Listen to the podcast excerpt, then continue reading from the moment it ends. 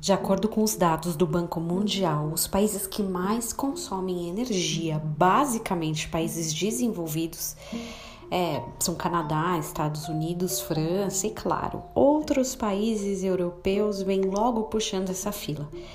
A diferença de consumo para os países desenvolvidos e subdesenvolvidos é muito expressiva.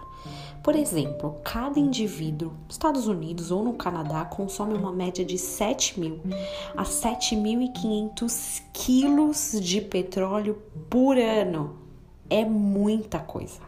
Só para você ter uma comparação, esse número seria de 1.200 no Brasil, enquanto em uma cidade, Eritéria, em Bangladesh, o consumo era de 200 ou é de 200. É uma diferença absurda. Jesus, reconhecendo imediatamente que dele saíra poder, virando-se no meio da multidão, perguntou: Quem me tocou nas vestes? Olha a descarga elétrica que a mulher do fluxo de sangue causou em Jesus. Ela tocou nele e ele imediatamente sentiu que poder havia saído. Como isso é possível?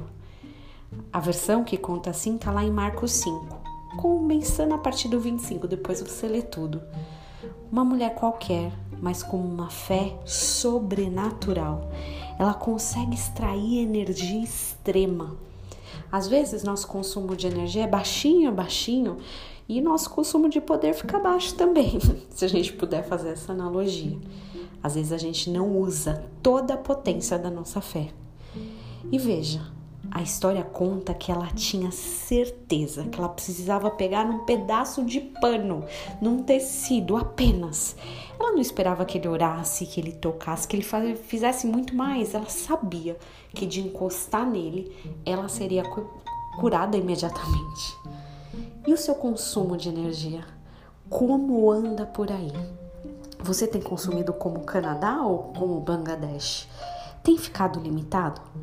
Tá na hora de começar a aumentar esse consumo espiritual, é claro.